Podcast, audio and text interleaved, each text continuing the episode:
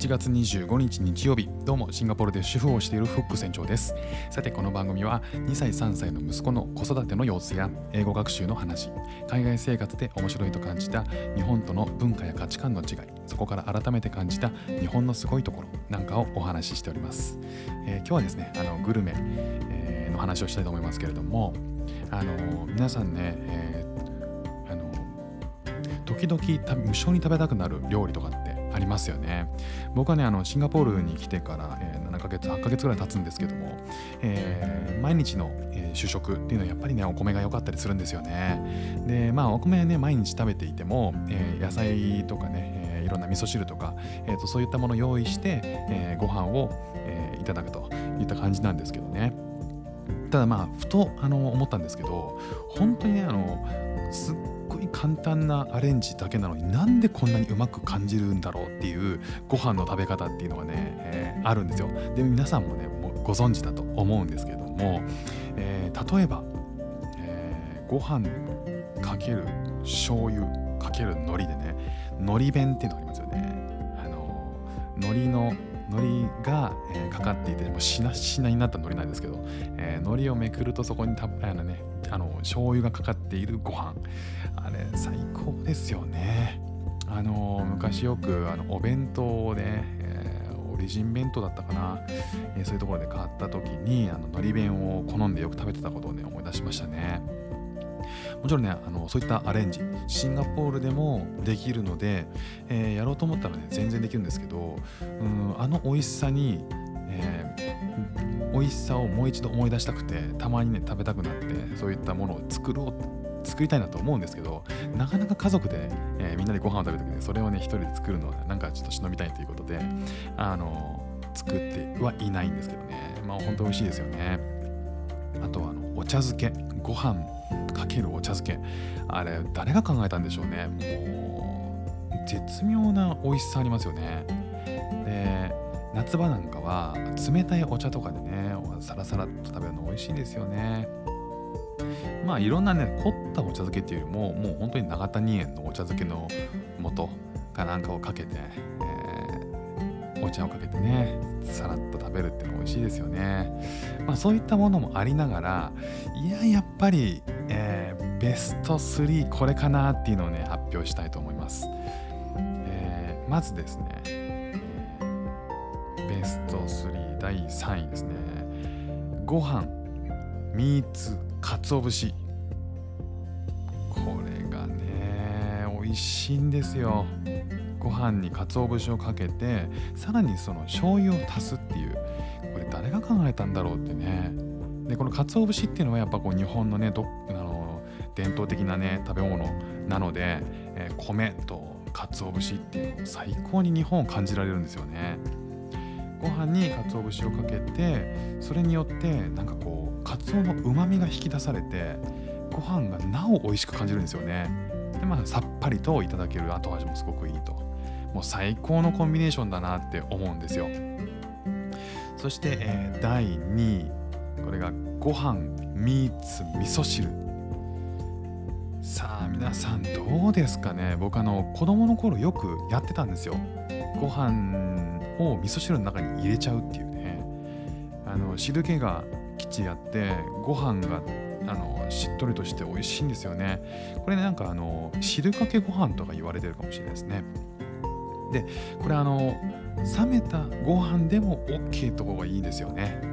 あのさっきの鰹節もそうなんですけどやっぱこう冷めててもいい冷や飯でもそこそこうまくなるっていうのがねこのマジックですよね。あの昔はこれ、えーと、猫にあげるものだとかねあの祖母祖母から言われててあんまりこう外で食べたいとか、ね、言わないようにしてたんですけどこれもしかしたら自分だけなのかなとかこんなうまいと感じるのは自分だけなのかなって思いながらなかなか外で言う機会がなかったんであの言えなかったんですけどね。あの最高に美味しいって子供の頃からずっと思ってました、えー、今日今日たまたまあの子供がですね、えー、味噌汁のな味噌汁を飲みながらご飯を食べてご飯を食べながら味噌汁を飲んでそれを交互にやってたら、えー、自然と味噌汁をご飯にかけて食べてたんですよ。で美味しいこれって言ってて。これそれを見た瞬間ねあもうすごくわかるよっていうふうに思っちゃいましたけどね。もう自然にその子供ながらにその美味しさに気づくっていうなかなかいい舌してるなっていうふうには思っちゃいましたけど。それが2位かな。1位は何か迷ったんですけど、まあ、やっぱりご飯3つ卵ですかね。生卵。卵かけご飯っていうこう最強のコンビネーションのこのね2つがあプラス、えー、醤油をちょっと垂らすっていうねこれもうなんでこれでこんなに美味しいんだろうっていうあのもうマジック中のマジックですよね。何言ってるか分かんないんですけども。まあこのご飯に関してはやうん炊きたてが美味しいかなやっぱり。ねほっかほかの炊きたての米の上に卵1個落としてで醤油をちょっとかけてその醤油もあのちょっといい醤油だとやっぱりまたいいんですよね。でその醤油かけてかき混ぜて食べるっていうね。これまた美味しいんですよね。でこのこれがナンバーワンかな、えー、このやっぱ3つってあのポイントは8分目ぐらいでちょうどいいっていう。なんか100食べちゃうともうしばらくいいかなって思っちゃうんですけど8分目ぐらい7分目ぐらいであのまだもうちょっと食べたいなぐらいで止めとくのがねもう最高にいいあの最高にあの楽しめるんですよねお米を。まあそんなベスト3だったかなと思います。皆さんねどうでしょうか？皆さんもこう独自のアレンジ。この3つは独自のアレンジっていう感じじゃないと思うんですけど皆さん独自のアレンジがあったりするんでしょうかね。ちなみにこの話をするときちょっと調べてみたんですけど、えーえー、3位と2位のかつお節ご飯と味噌汁ご飯。これあの猫まんまって言われたりするんですよねだからあのうちの祖母も、えーと、猫にあげるような食べ物だからあんまりこう行儀が良くないとかね、えー、人前で言わないでみたいなこと言ってたんですけどねなんで猫まんまって言われていたかっていうと、えー、昔あの飼い猫の餌っていうのが、えー、人の残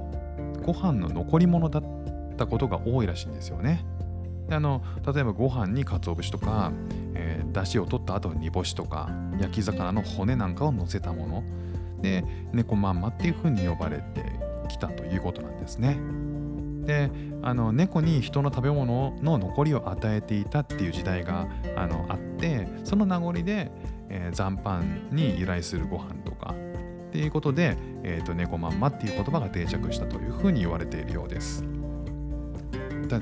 面白かったのがこの猫まんまっていうのは地域によって違うらしいんですよね。あの関東と関西で、えーとちょっと異なると。で関東とか東北の地方の方で僕も関東なんですけど東北の地方の方だと、え主にご飯の鰹節かけで醤油を足したものが猫まんまと言われていて関西の方では、え一方でご飯に味噌汁をかけた、えぶっかけご飯っていうのが猫まんまって言われたようなんですね。であの北海道の方だと鰹節をかけた後に醤油と特産のバターを加えるっていうこともあるみたいですね。まあ、ただ、あのこの分類っていうのは境界線がはっきりしてるわけではないということなんですけども、まあ、いろんな、ね、家庭によってその猫まんまってどういう概念で言ってるのかあの違うみたいですね。でじゃあなんでこの猫まんま行儀が悪いと言われてるのかっていうのが実はこの、ね、日本の伝統の食事作法に反するっていうふうに言われているんですよ。であの主に汁かけご飯ぶっかけご飯、えー、お味噌汁との、えー、お味噌汁とご飯の、えー、融合したものに対して、えー、当てはまるらしいんですけど、えー、一つは食べ方の順序らしいんですよ。まあ古くから日本の食事様式っていうのは汁物に箸をつけた後はご飯とおかずでそれを交互にするっていうのがえー、作法礼儀として定められていたんですけどそれがね、えー、いっぺんに食うとはどういうことだっていうあのけしからんっていう風になっていったようなんですよね。ただまあ多分そういう風に言ってる人もけしからんって言った後にいや本当美味しいんだけどなって思いながら言ってるんじゃないかなと勝手に僕は思ってます。あとは、えー、ご飯と味噌汁が合わさることでこう食べ方として茶碗を口につけてずるずるとこうすするあのお箸を使ってねずるずる書き込むような形になるじゃないですか。それが、えー、礼儀に反する行為だったというふうに言われているので、えー、現代でもまあ行儀が悪いと。行儀が悪い食べ物だっていうふうに、えー、言われているらしいんですよね。だこう汁かけご飯っていうのは残った冷たいご飯に味噌汁をかけて食べる。っていうことから、まあ、残り物を食べるっていう印象それから見た目が悪くて粗雑な料理っていう意味で、えー、見た目の影響もあるというふうに言われてるんですよね。でもねどんなに行儀が悪くても美味しいんですよね。残念ながら最高に美味しいんですよ。この残酷ですよね。こう外では、えー、行儀が悪いとされているものが最高の料理だっていうね 最高の食べ方だっていうねこの、えー、たまたまこう息子がそういったねご飯に味噌汁をかけるっていうことをしていたんでそういえばそんな食べ方あったなーっていうのでちょっと思い出してね皆さんにちょっとお話ししたかったということでございます。皆さんはどんなお米のご飯の食べ方がお好みでしょうか？ということで今日も聞いていただきましてありがとうございました。久船長でした。ではまた。